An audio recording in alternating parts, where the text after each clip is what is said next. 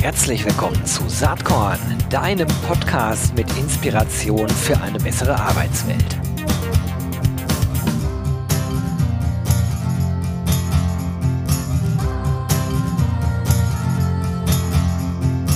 Hallo und herzlich willkommen zum Saatkorn Podcast. Heute eine Folge, auf die ich mich schon äh, die ganze Zeit freue, seitdem ich weiß, dass sie stattfinden wird.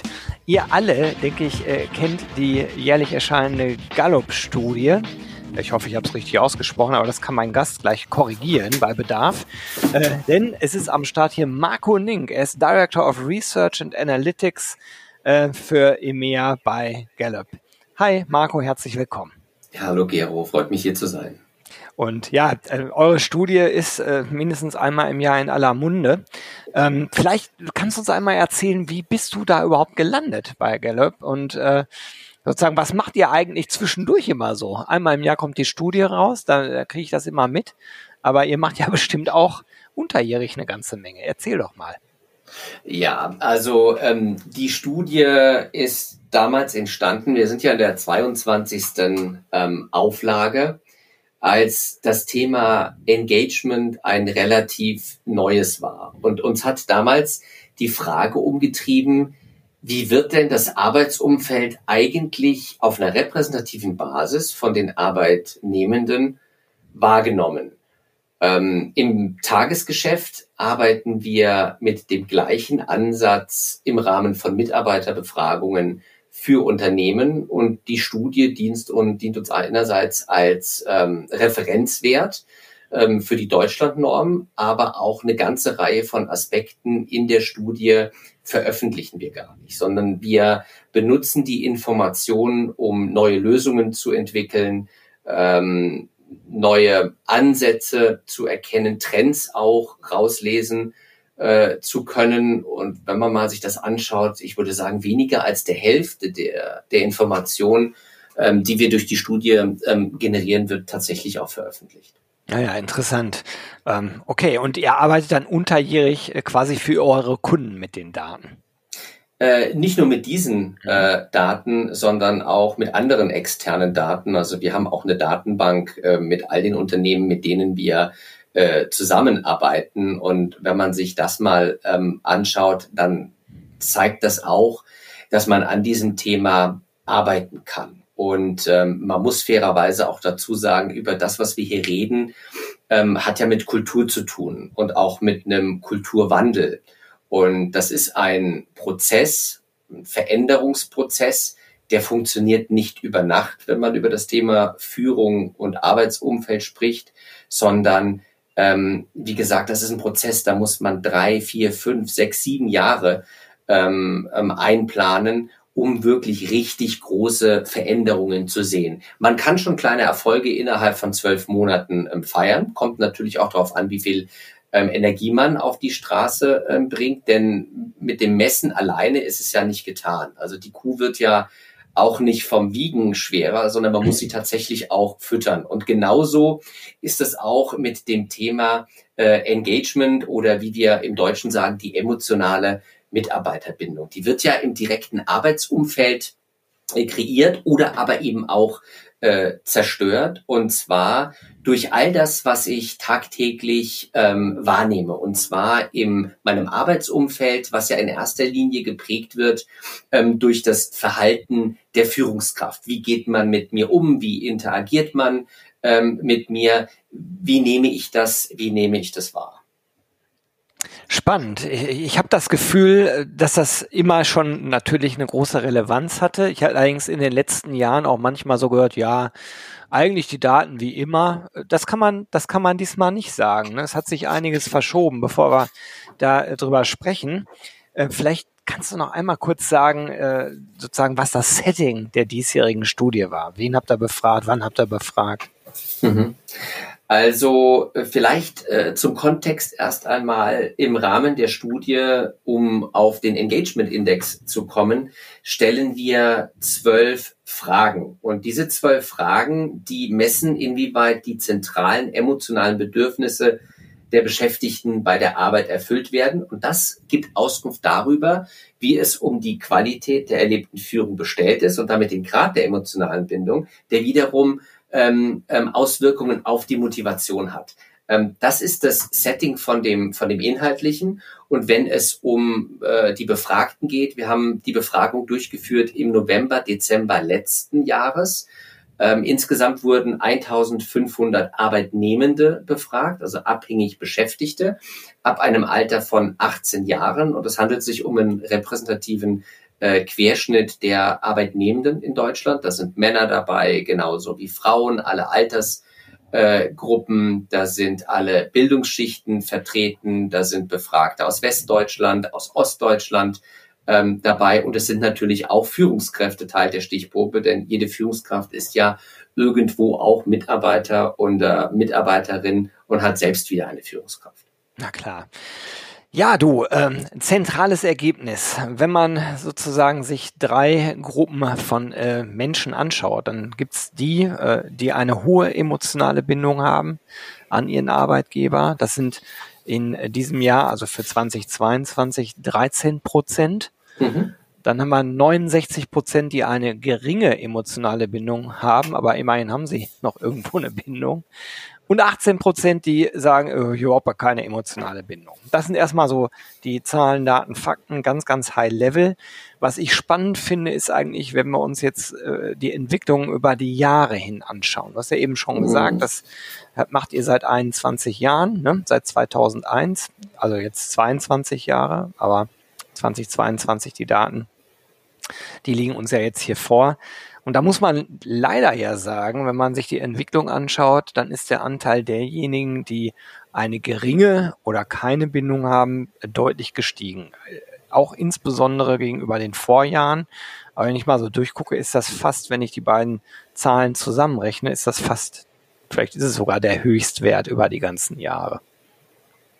Also was, was äh, dieses Jahr ähm, in der Entwicklung des, des Index zu sehen ist. Du hast das ja schon, schon gesagt. Wir haben einen höheren Anteil an den Leuten, die eigentlich innerlich gekündigt haben. Das ist ein Plus von vier Prozentpunkten gegenüber dem äh, letzten Jahr. Und diese ähm, inneren Kündiger, ähm, die sind deswegen so gefährlich, weil die ein Verhalten an den Tag äh, legen, was zu Lasten der Leistungs- und auch der Wettbewerbsfähigkeit mhm. von Unternehmen gehen. Und das kann bis zu dem bewussten Schädigen des Arbeitgebers reichen. Und man muss sich die inneren Kündiger so vorstellen, die sind sehr destruktiv. Die stacheln die Kollegen auch an und die wirken auf ihr Arbeitsumfeld wie so ein, ja, wie so ein Energiestaubsauger. Und da besteht natürlich die Gefahr, äh, der Ansteckung. Wenn du mit so jemanden jeden Tag in die Kantine äh, gehst und du bist ähm, von deinem Arbeitsplatz überzeugt, weil die Führung stimmt und ähm, du machst das sechs, acht, zehn äh, Wochen, da ist eben die Frage,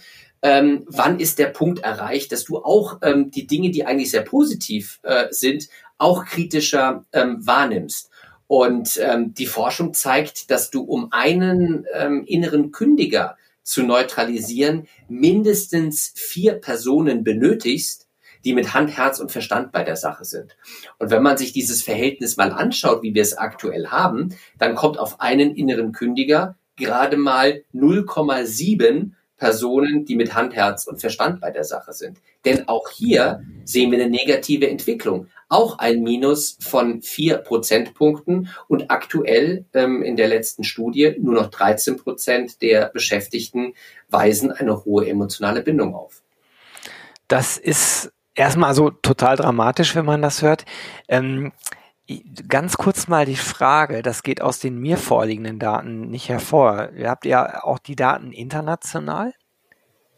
Wir haben auch Daten international. Deutschland ist immer so ein bisschen vorne mit dabei. Und ähm, unsere internationale Studie veröffentlichen wir im Juni. Mhm. Was mich interessieren würde, vielleicht kannst du das dann jetzt für die aktuelle Studie noch gar nicht sagen, aber vielleicht äh, über den, den Rückblick, wie schneidet Deutschland denn im Vergleich international ab? Also mag ja, mag ja ein eigenes Vorurteil nur von mir sein, aber äh, das Jammern ist dem Deutschen und der Deutschen ja nicht so ganz unbekannt. Ähm, ist, ist das so? Sind ist international die Ergebnisse besser oder, oder reihen wir uns da eigentlich ein? Also ich kann es dir sagen, wir haben uns mal die G7-Länder äh, ja. verglichen und da liegt Deutschland im, im Mittelfeld. Oh, das finde ich fast schon wieder beruhigend. So, aber zurück dann zu den äh, dann doch dramatischen Daten, äh, die du jetzt äh, hier sozusagen für 2022 äh, kommunizierst. Ähm, man kann jetzt ein bisschen rumspekulieren, woran das liegen mhm. mag. Ähm, mhm. Und ihr habt äh, in eurer Studie euch auch Wechselbereitschaft und Arbeitsmarkt angeschaut. Wer regelmäßig hier Saatkorn hört ähm, oder liest oder überhaupt im weitesten Sinne mit äh, HR-Personalthemen unterwegs ist, äh, äh, der weiß ja, wie schwierig der Arbeitsmarkt für Arbeitgeber geworden ist. Ähm, das ist ein bisschen abgefedert worden durch die Krisen. Ähm, äh, Stichwort äh, Corona, Stichwort Ukraine, wobei die Ukraine hier vielleicht, äh, ja doch, natürlich findet die hier auch schon statt in der Analyse. Aber der Arbeitsmarkt ist ja erstmal sehr äh, für ArbeitnehmerInnen sehr positiv. Ist das ein Teil der Erklärung oder ist das eigentlich nur ein Randeffekt aus eurer Perspektive? Also das ist schon ein wichtiger ähm, Aspekt. Die Arbeitsmarktlage wird aus Sicht der Befragten so positiv eingeschätzt wie noch nie, seit wir das Thema Arbeitsmarkt messen. Wir haben im Jahr 2009 äh, mit begonnen und ähm, acht von zehn Befragten sagen uns, im Moment ist eine gute äh, Zeit, um eine neue Arbeitsstelle ähm, zu finden. Das ist sicherlich ähm, ein ähm, ein Punkt, äh, den Unternehmen im Hinterkopf behalten müssen, äh, wenn sie das Thema niedrige emotionale Mitarbeiterbindung ähm, einordnen. Aber wenn du auf den ähm, Einbruch an den Rändern mhm. ähm, ähm, anspielst, ähm, dann hat das sicherlich damit äh, zu tun, dass die Bedürfnisse äh, der Mitarbeitenden weniger gut bedient werden. Also die, ich sag mal, die sind, die, die Mitarbeitenden sind eher so vom Aufmerksamkeitsradar äh, ähm, verschwunden und ähm, ich glaube, das ist auch nicht ganz verwunderlich, denn die Unternehmen hierzulande hatten ja schon lange nicht mehr so viele Herausforderungen gleichzeitig zu bewältigen. bewältigen. Also statt Mitarbeiter führen, kann man sagen, sind die Führungskräfte eher damit äh, beschäftigt, Krisen äh, zu managen. Und da bleibt vermutlich einfach viel weniger Zeit für das ähm, eigentliche ähm, Führen von Mitarbeitern beziehungsweise die Menschenführung. Und wenn man das in den Kontext ähm, einordnet, ähm, Gero, wir haben ja darüber gesprochen, wann wurde die Befragung durchgeführt, nämlich im November und Dezember im letzten Jahr. Und die Ausgangslage äh, damals war ja, es herrscht Krisenstimmung vor und auch so ein Gefühl, eigentlich nicht richtig zu wissen, wie schlimm das noch werden könnte. Und wenn du über die Herausforderungen mal nachdenkst, wir hatten steigende Produktionskosten und damit dann ähm, die Aufgabe in den Unternehmen ähm, oder die Konfrontation äh, mit Kostensteigerungen, die mussten ja gemanagt werden. Also Betriebskosten reduzieren, Preise anzuheben. Dann hatten wir äh, die Gefahr einer Energieknappheit. Wir hatten gestörte Lieferketten und damit eben die Aufgabe, alternative Zulieferer zu finden und diese auch zu managen. Dann mussten die Unternehmen um Kunden äh, kämpfen, denn das Geld, wenn es nicht mehr so locker sitzt und die Leute zu anfangen zu sparen, also die Kaufzurückhaltung der Verbraucher aufgrund der Inflation, äh, musste um jeden Kunden kämpfen. Dann das Thema Investitionen verlangsamen aufgrund steigender Kreditzinsen. Und da erinnern wir uns, die Europäische Zentralbank hat ja in der zweiten Jahreshälfte viermal den Leitzins erhöht. Mhm. Dann diese ganzen Themen wie technische Veränderungen, die uns umtreiben, von der Digitalisierung, ähm, die Transformation in vielen ähm, Bereichen. Dann hast du das Thema äh, hybrides ähm, Arbeiten, mal zu Hause, mal im Büro. Auch das bedarf Gestaltung, damit es überhaupt funktioniert. Denn hybrides Arbeiten bedeutet ja mehr als mal nur Präsenztage festzulegen. Und die Flexibilität, das zeigt sich immer wieder, die bringt auch Herausforderungen mit sich. Und dann nicht zu vergessen, und da sind wir wieder bei dem Punkt Arbeitsmarkt, Fachkräfte und allgemeiner Arbeitskräftemangel, das schlägt richtig durch. Und das ist die Gemengenlage, in der sich die Führungskräfte und auch die Mitarbeitenden ähm, bewegen. Und dementsprechend denke ich, die negativen Veränderungen, die wir sehen, ähm, haben auch damit zu tun und berühren bestimmte Elemente am Arbeitsplatz. Und wenn man sich das ähm, anschaut, ähm, Gero, wo wir die größten negativen Veränderungen sehen, was auch den Index nach unten gezogen hat, dann ist das im einen oder sind zum, zum, zum einen alles Themen, die ähm, eigentlich so eine Grundbedürfnis von Mitarbeitenden ähm, ähm, sind. Also eine Orientierung im Tagesgeschäft. Das heißt, die Erwartungsklarheit der Beschäftigten, die hat abgenommen. Ähm, die Aussage, ich weiß, was bei der Arbeit von mir erwartet wird, was ja so widerspiegelt unsere Aufgaben, Prioritäten, Verantwortlichkeiten und auch die Ziele im, im Alltag, die scheinen unklarer zu sein. Und auch hier, wenn du doch mal zurückdenkst, was ich gerade geschildert habe, diese neuen, sich ändernden Situationen, die erfordern ja in der Regel eine Anpassung und dementsprechend Kommunikation und Absprachen ähm, zur Klärung. Und man wird an dieser Stelle, ähm, weil man mit dem Operativen sehr stark beschäftigt ähm, war, weniger in diesen Dialog eingestiegen sein. Oder die Beschäftigten berichten uns davon, sie erleben größere Barrieren im Hinblick ähm, auf das zu haben, was eigentlich effektives und effizientes Erledigen der Arbeit erst ermöglicht oder ihr volles Potenzial äh, nutzen zu können. Und da sind sicherlich die Erklärungsansätze sehr, sehr vielschichtig. Aber wenn du über so einen Aspekt nachdenkst wie ich habe, ich habe die Materialien und Arbeitsmittel, um meine Arbeit richtig zu machen, und du siehst da weniger Zustimmung, dann ist es ja eine Voraussetzung, überhaupt erstmal gute Arbeit machen äh, zu können. Und jetzt kannst du natürlich argumentieren, es war vielleicht weniger Budget da für die Ausstattung, Ausstattung des Arbeitsplatzes. Es kann aber auch schlichtweg einfach der Informationsfluss gewesen sein, der nicht mehr da war. Oder die Personaldecke, wenn du an den Fachkräfte- und den Arbeitskräftemangel äh, denkst. Oder die gestörten Lieferketten. Also bestimmte Dinge sind erst später gekommen oder gar nicht gekommen.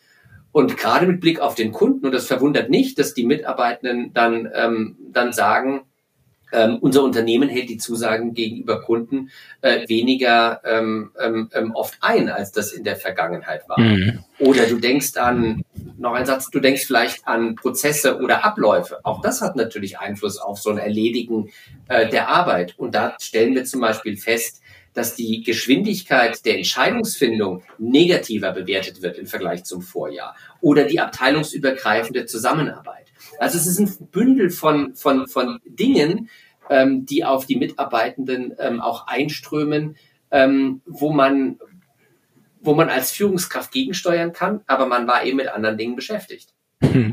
Ja, ich, ich habe mir das gerade angehört. Jetzt bin ich selber in so einer äh, Situation in meinem Hauptjob. Saatkorn ist ja eher Hobby.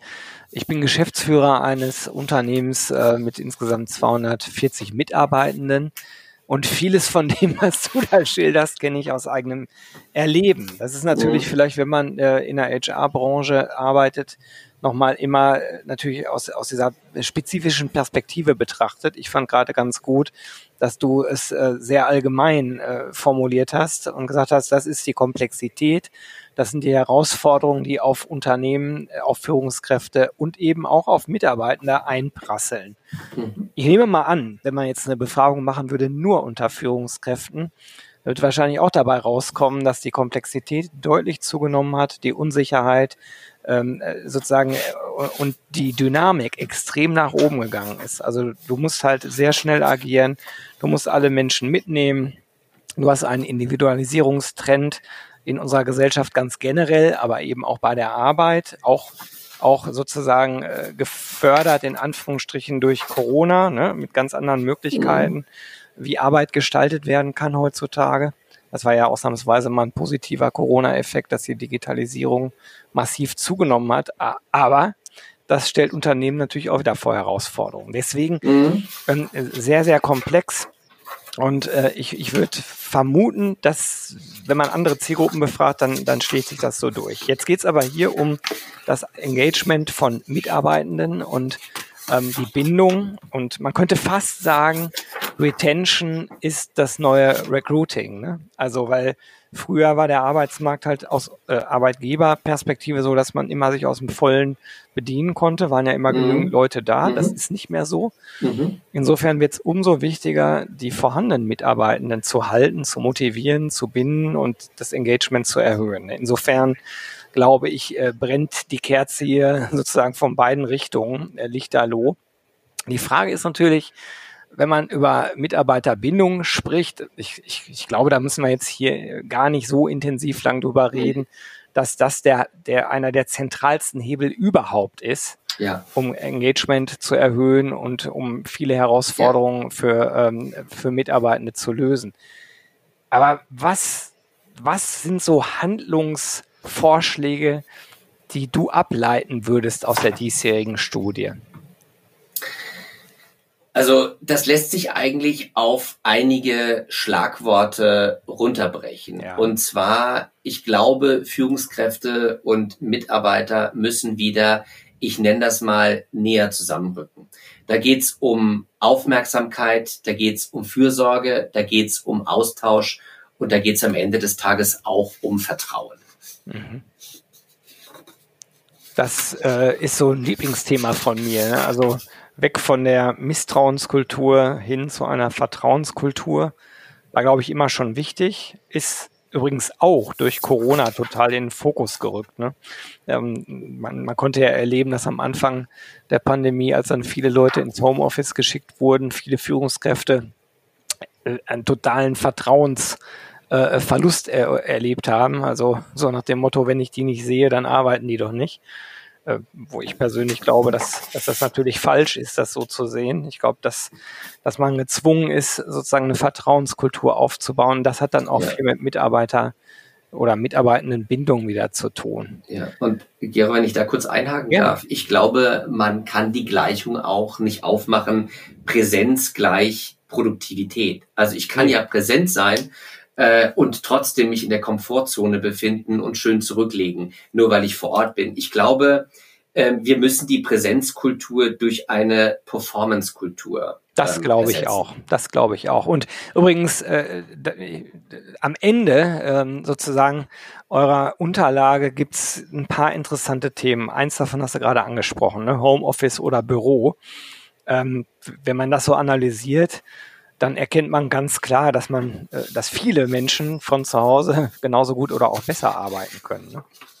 Ja, also das ist eine ist ein Ergebnis äh, der Studie. Die Erfahrung der meisten Beschäftigten, die im Homeoffice arbeiten, sind überwiegend sehr positiv. Ähm, 48 mhm. Prozent, also knapp die Hälfte derjenigen, die zumindest teilweise oder vollständig äh, zu Hause arbeiten können, sagen uns, dass sie zu Hause genauso gut arbeiten können wie an ihrem Arbeitsplatz. Äh, 27 Prozent können im Homeoffice besser arbeiten. Und wenn du das mal addierst, dann bist du bei drei von vier Beschäftigten, die sagen, Homeoffice, ähm, das, das funktioniert. Ähm, setzt natürlich auch ähm, Anforderungen an die Führungskraft äh, voraus, also führen auf äh, Distanz. Ähm, gerade wenn man so an das hybride ähm, Arbeiten ähm, denkt, und ich habe es ja vorhin schon mal erwähnt, hybrides Arbeiten ist ja mehr als nur zu sagen, wann sind unsere Präsenztage äh, beispielsweise, sondern die Grundlage, damit das funktioniert, ist ja, dass ich, ähm, dass ich Absprachen ähm, treffe. Also das Thema Homeoffice muss definitiv gestaltet werden, damit das funktioniert. Und da braucht man ein gemeinsames Verständnis. Und das ist vielleicht auch so ein Aspekt, der dazu geführt hat, dass wir mehr Unklarheit bei der Erwartungshaltung äh, sehen. Denn geklärt werden müssen ja so Fragen wie, was ist am Ende des Tages äh, unser Ziel im, Arbeits äh, im, im, im Alltagsgeschäft? Ja? Welche Aufgaben, Prioritäten, Verantwortlichkeiten hat jedes Teammitglied? Wie arbeiten wir am Ende des Tages auch zusammen? Wie schaffen wir es, dass wir alle einbinden? Auch die, die im Büro sind und die, die ähm, nicht im Büro sind und vor Ort arbeiten? Wie halten wir äh, Kontakt? Wie teilen wir Informationen, damit es auch alle äh, mitbekommen? Wie geben wir uns Feedback? Ähm, woher wissen wir, wer wann wie wo ähm, arbeitet? Gibt es dann auch, und das führt natürlich dann zu Stress, gibt es da Zeiten, an denen jeder ähm, erreichbar sein muss? Wie schnell muss ich auf äh, E-Mails äh, reagieren? Und wenn jeder nach so seinem Gusto ähm, ähm, arbeitet, dann steigt natürlich auch der Druck. Also wenn man an die ständige Erreichbarkeit ähm, beispielsweise denkt. Also die ist, die hat ja enorm zugenommen. Und ich glaube, da muss man ähm, auch vor dem Hintergrund des Gefühls Ausgebranntseins, was wir ja auch im äh, Engagement Index als Kategorie äh, lässt, die ist ja sprunghaft angestiegen seit der Corona-Pandemie und bewegt sich auf nach wie vor äh, einem hohen ähm, Niveau. Das heißt, all diese Dinge bei dem hybriden Arbeiten äh, müssen definiert ähm, äh, werden und dabei muss man eben auch den, den Mensch im Fokus ähm, haben. Und was du so schön gesagt hast mit dem Zuhause arbeiten, ähm, das wird sehr positiv wahrgenommen. Und es gibt ja auch bestimmte Aufgaben und Tätigkeiten. Also wenn ich darüber nachdenke, wenn ich Konzentration äh, und Ruhe brauche, dann klappt das am besten aus dem Homeoffice. Absolut. Ähm, ich, ich habe hab ja. dazu noch eine Anmerkung, die ist wichtig, weil sich sonst vielleicht die eine oder der andere wundert, dass wir jetzt so darüber reden, denn wir wissen ja auch, dass äh, ein großer Teil äh, der ArbeitnehmerInnen ja. eben gar nicht äh, in der Lage ist, äh, Homeoffice zu machen. Wir reden jetzt hier über den Anteil der Befragten, die eben teilweise oder vollständig von zu Hause aus arbeiten können. Also hier geht es gerade nur um Brain-WorkerInnen. Das ist wichtig, einmal, glaube ich, zu sagen. Richtig. Denn da liegt ja ein weiterer Konflikt drin innerhalb von Unternehmen, gerade produzierendes Gewerbe. Ja. Äh, mag, da mag es äh, die Gefahr einer, einer Neiddiskussion geben. Ne? Die einen haben die Freiheiten, die anderen nicht. Äh, oder wenn man branchenübergreifend guckt. Will ich aber jetzt gerade gar nicht vertiefen, denn ich habe noch ein anderes Thema in Anbetracht der Zeit, wo ich gerne noch einmal drauf eingehen wollen würde. Ihr habt euch nämlich auch das Thema Vier-Tage-Woche angeschaut. Das ist ein mhm. Thema, was in der Personalerinnenzunft äh, ziemlich äh, intensiv diskutiert wird. Ähm, welche Ergebnisse habt ihr dazu in, in der Studie?